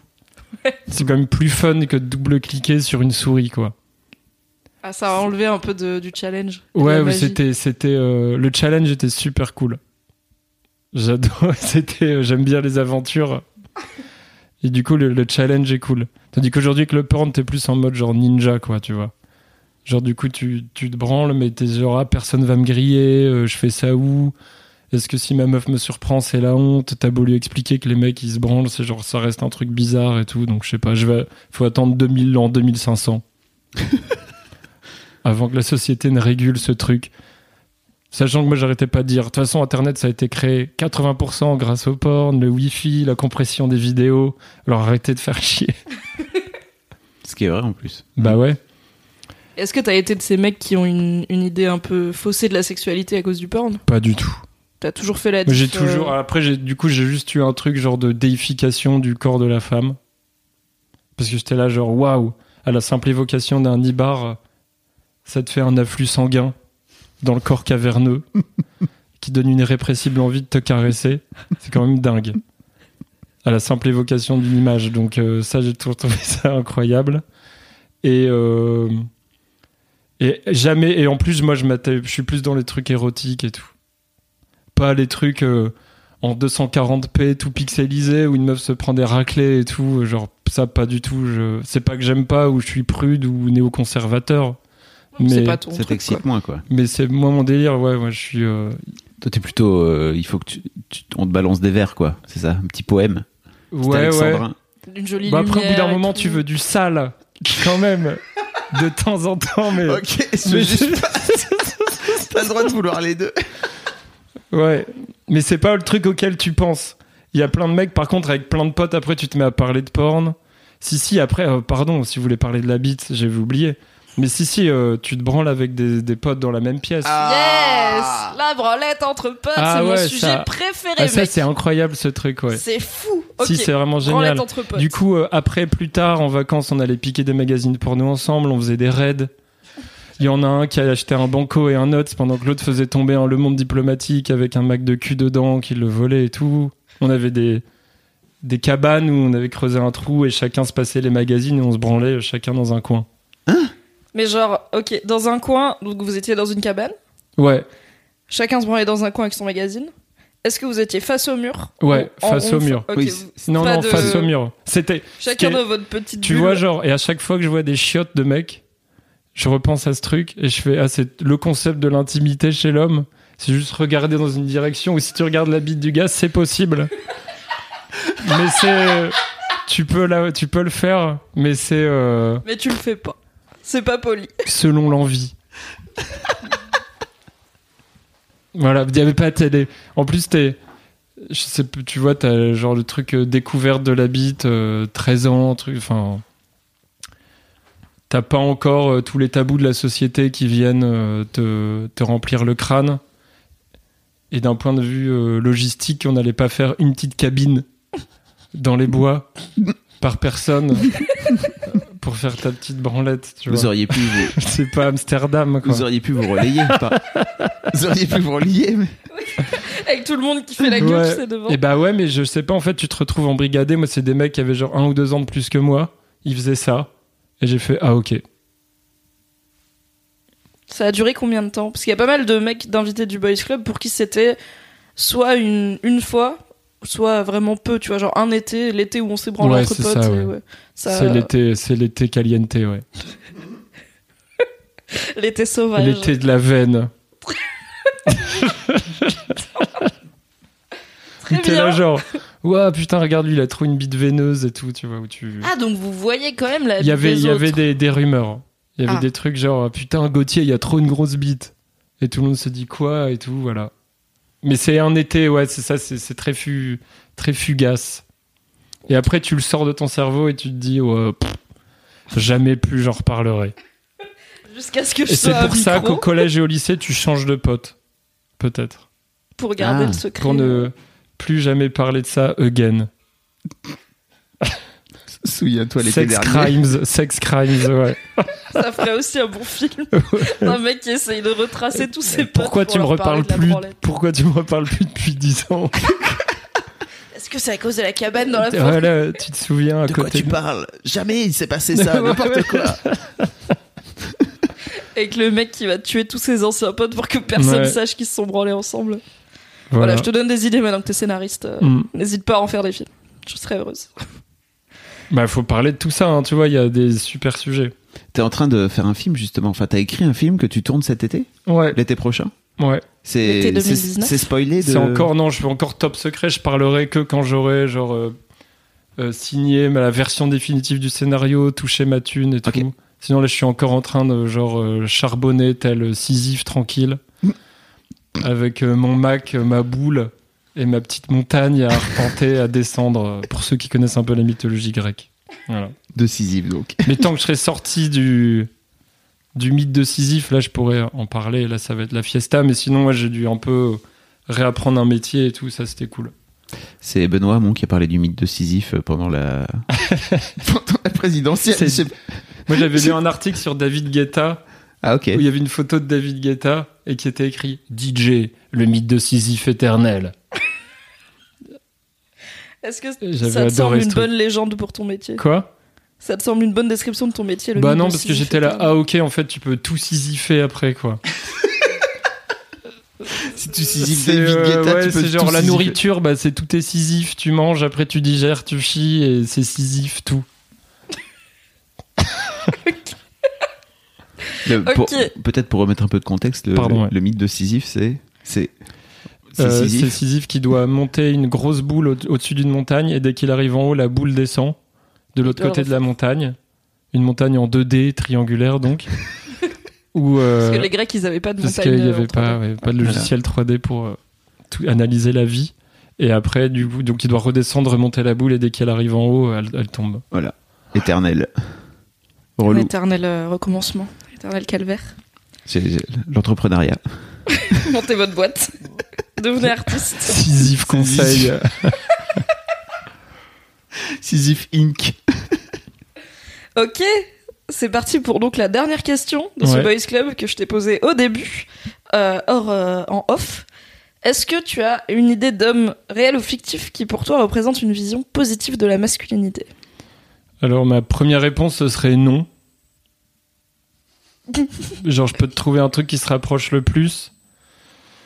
Mais on n'a pas trop parlé de tout ça, mais la ma- masculinité, moi c'est un truc que j'ai vécu chez d'autres gens. euh, après c'est parce que c'est un côté moralisateur, donneur de leçons. Mais je trouve que tout le monde, tous les mecs sont toxiques. Ou alors euh, t'entends des trucs euh, toxiques sur eux que je vis pas moi. Parce qu'après moi j'ai ma carapace et de toute façon je peux dès que quelqu'un me parle, je peux tout transformer en blague. Genre un filtre à café émotionnel qui transforme tout en blague. Et du coup, euh, par contre, j'ai plein de potes où t'entends des trucs où ils font des trucs chelous avec des meufs. Et ça reste ton pote. Mais c'est comme si j'avais un peu euh, une, une peu- une petite organisation des Nations Unies dans ma tête qui dit Bon, toi, il t'a rien fait directement, mais il a un peu agressé ce pays-là. Tu vois? Ça vous parle les trucs diplomatiques? Non, pas trop. Si, si, on l'a, mais. oui. Et genre, du coup, euh, tu vois, comme t'es bah, t'es pote avec Kadhafi, mais tu sais qu'il torture des gens, t'es moins pote avec lui, en tant que pays. Et du coup, ça me fait vachement ça euh, sur euh, euh, plein de figures, que, des potes, des personnes que je connais. Ou, et du coup, à chaque fois, c'est souvent genre, soit vis-à-vis des meufs, ils font des trucs bizarres. J'ai vu plein de trucs bizarres, mais c'est pas à moi d'en parler parce que Et tu vas les voir, il y a un côté chacun ses oignons et tout. ces potes-là, pour leur dire Bah non. Non, non, je laisse faire. Je laisse faire et j'essaie de pas agir comme ça. Mais sinon, euh, mais après, c'est. Qui suis-je pour juger, tu vois Oui, oui. Bah, y a un Comme disait euh, voilà, saint Augustin. C'est ça, un seul Dieu peut me juger. Ah, je sais pas si. Les gens, ils pensent que c'est Tupac, mais non. et du coup, euh, du coup, je sais pas. Ça, c'est des trucs euh, dont il faut parler, travailler, tu vois. Il y a un de nos invités qui disait que dans, qui s'appelle Lame, qui est dans l'épisode 2, je pense, euh, où il raconte que MeToo l'a- lui a mis une grosse claque dans la tronche, déjà parce qu'il s'imaginait pas qu'il y avait autant de femmes qui vivaient tout ça, et puis que lui, à titre personnel, il a arrêté de d'excuser, tu vois, euh, Ouais. ces mecs-là, et en tout cas de les confronter sans, sans venir euh, aller les taper direct, quoi, tu vois, en tout cas de leur parler, de leur dire pourquoi tu fais ça, mec? Enfin, juste d'avoir ce, ce dialogue-là avec eux, quoi. Il a arrêté de faire la Suisse, pour reprendre ton exemple. Ouais, c'est ça, ouais. Oh. Bah, c'est après c'est pas la Suisse parce que c'est pas non plus euh, la torture de prisonniers. C'est- plus euh, j'ai pas entendu de trucs graves mais c'est juste des j'ai l'impression que les relations euh, sont toxiques en général quand c'est pas la tienne. tu te rends compte que les relations de tout le monde est toxique. Je sais pas, mais j'ai l'impression que tout est toxique. Si on part du point de vue, euh, est-ce que tu trouves ça toxique J'ai l'impression de vivre dans un océan de toxicité, ouais, c'est sûr. Et après, euh, euh, comment l'améliorer Quand arrêter d'être la Suisse Soit je deviens un espèce de raptor de combat qui saute sur tout le monde et qui, qui dit à tout le monde comment vivre, comment traiter sa go, ou inversement. Euh, Tu peux interroger, tu vois. Je pense, tu disais que tu veux pas juger, enfin, qui suis-je pour juger Et je pense que ouais, ça j'aurais jamais pas dû le dire. J'aurais au pas dû le dire. Ça j'aurais juste- pas dû dire cette phrase. Elle m'énerve, je la dédie. Vas-y, je te laisse finir. Ok. Donc Ouais. tu veux pas dire aux gens comment vivre leur vie? Je, tu veux pas dire aux gens. euh, après, il y a. hum, Après, je suis, je, je sais pas, je sais même pas comment être euh, homme féministe, tu vois. Je sais pas comment agir non plus. Juste, euh, j'essaie de, de. Après, moi, j'ai, pour le coup, j'ai jamais fait chier des meufs. Au contraire, plus, je suis plus retiré de ce truc, genre, ok, faites votre vie et vivez euh, avec les cums. Et moi, pour l'instant, euh, je suis pas trop là-dedans, tu vois. Après, mais. euh, mais ouais, mais pour moi, euh, de, de- une figure masculine, euh, mon père c'était chelou, mon grand-père c'était chelou, mon autre grand-père c'est chelou, tu vois. Tous mes oncles, tout le monde a divorcé, euh, il y a eu des trucs bizarres, genre adultère, tromperie, mensonge, tu vois. Au bout d'un moment, euh, tout est ça et c'est des trucs que je trouve toxiques et du coup en ce moment on voit tout noir, mais c'est normal, je pense. C'est important de voir tout noir pour voir de quel côté sont les bons comportements à avoir et tout. Mais là, je peux te citer personne. Tu vois, les gens ils doivent se dire oh, Che Guevara, bah non, Bob Marley, bah non. Ok. ok, bah écoute, c'est intéressant. Qu'est-ce que réponse. disent les autres mecs? On a eu quoi? On a eu, euh, on a eu Barack- The Rock, Barack Obama Justin Trudeau. euh, Euh, on a eu personnages de fiction Kojandi. aussi. Ouais, mais oui, c'est des mecs, ils ont trop de chance, ils ont plein d'argent et tout. Ah. Tu peux avoir plein d'argent. et Non, non. peux Non, avoir- après, parce que des fois, t'as des contraintes dans la vie qui font que t'agis euh, mal et tout. Tu peux avoir Weinstein et être un. Enfin, Weinstein, il est blindé et c'est un connard. Ou- Ouais, je sais, mais Voilà. moi, tu vois, genre, j'ai un problème de. Je sais pas si c'est un gros mot, mais mon intersectionnalité à moi, où je j'en- je- j'entrecoupe euh, milieu social, euh, valeur, l'endroit où t'as vécu et tout, avec ton comportement avec les femmes. Et du coup, quand t'es Justin Trudeau, que ton père a été président, que t'as t'as fait des bonnes études avec plein de gens, où on t'a appris ce que c'était le bien, le mal, la philosophie, euh, la morale, euh, l'apprentissage des bonnes valeurs, etc. C'est si t'agis mal, t'es vraiment un tarbat. Tandis que si on t'a jamais rien appris et que ton père est t'as un mari, t'as un père violent, bah t'as autant de chances de le reproduire. Et du coup, c'est c'est pas. Le contre-exemple de ça, c'est Terry Crews. Donc, euh, tu vois qui c'est, le- l'acteur Terry Crews euh, Non. Qui est, i- qui est une immense baraque, qui est un ancien joueur de la NFL et qui joue dans Brooklyn Nine-Nine. Je sais pas si, si tu vois cette je vois, série. je vois. Euh, son père, pour le coup, était abusif, euh, Ouais. hyper violent avec lui. Il a eu des coachs, donc après il était dans le foot américain, il a eu des coachs hyper violents avec lui, donc il a un peu reproduit tout ce truc-là. Et il a justement réussi à, à en sortir, donc euh, comme quoi c'est c'est pas une fatalité. Et si j'ai bien compris, il n'est pas né avec une cuillère en argent dans la bouche, n'est-ce pas? Euh, Donc euh, comme quoi c'est possible, tu vois, de, de s'en sortir. Mais je comprends ce que tu je comprends ce que tu veux dire. C'est-à-dire que c'est plus compliqué quand euh, quand tu viens de quand tu viens de loin, quoi. J'ai l'impression. Alors après, ensuite, je suis pas universitaire et je. je- J'essaie juste de, de faire du sens dans tout ce. Dans, je sais pas, l'actu. Parce qu'en ce moment, en plus, l'actu, tous les jours, c'est, t'apprends des choses horribles sur plein de, sur plein de relations. En fait, euh, maintenant, les, les relations conjugales et sexuelles, qui étaient quelque chose qui avant était caché, comme mes sentiments au collège-lycée, qui maintenant sont. euh, Sur Internet. sont Voilà. sur Internet, ouais. Et du coup, euh, chacun se rend compte que. euh, Enfin, le- je sais pas ce qui est normal ou pas normal, mais en ce moment, je regarde beaucoup de films de Hitchcock et de Frank Capra. Et d'ailleurs, tu vois, et dans Hitchcock, tous les, les rôles de mecs m'énervent. Du coup, je suis genre insurgé derrière mon écran parce que c'est les- vraiment que des meufs qui font ah ah avec les mains sur les nibards. Et un mec qui fait ah on t'a déjà embrassé dans une voiture et tout. Et c'est que des trucs comme ça tout le temps. Et du coup je me dis en effet euh, si c'est euh, si c'est ça le symbole de l'homme que plein de mecs ont eu pendant des années et des années c'est genre euh, c'est sûr qu'il y a un truc où euh, la femme attend et c'est le mec qui a tous les droits ou tous les pouvoirs euh. mais ça en fait je sais pas parce que moi j'ai jamais été comme ça donc voilà, donc je sais pas quoi dire à des gens, je sais pas comment arrêter d'être la Suisse. C'est intéressant. Grave. Ouais, surtout que j'ai un Twitter, j'ai des fans, mais j'ai jamais voulu mélanger la politique avec ce que je fais en musique. Où genre j'apporte du fun et du monde fantastique. Et c'est pour ça que je, je- je travaille sur du scénario et de la vidéo. Parce que si j'ai envie de dire des choses, j'ai pas envie de les dire de manière directe, sous forme d'un, d'invective ou, ou d'injonction, mais sous forme de métaphore, quoi, d'histoire. Donc toutes les relations aux femmes, ces trucs-là, j'ai plein de choses à exprimer, mais je préfère le faire par la métaphore et un joli exemple, plutôt que de dire ah les mecs vous êtes tous des tarbas. Sinon je le pense aussi, tu vois. Sinon je t'aurais dit tel mec est mon modèle de masculinité.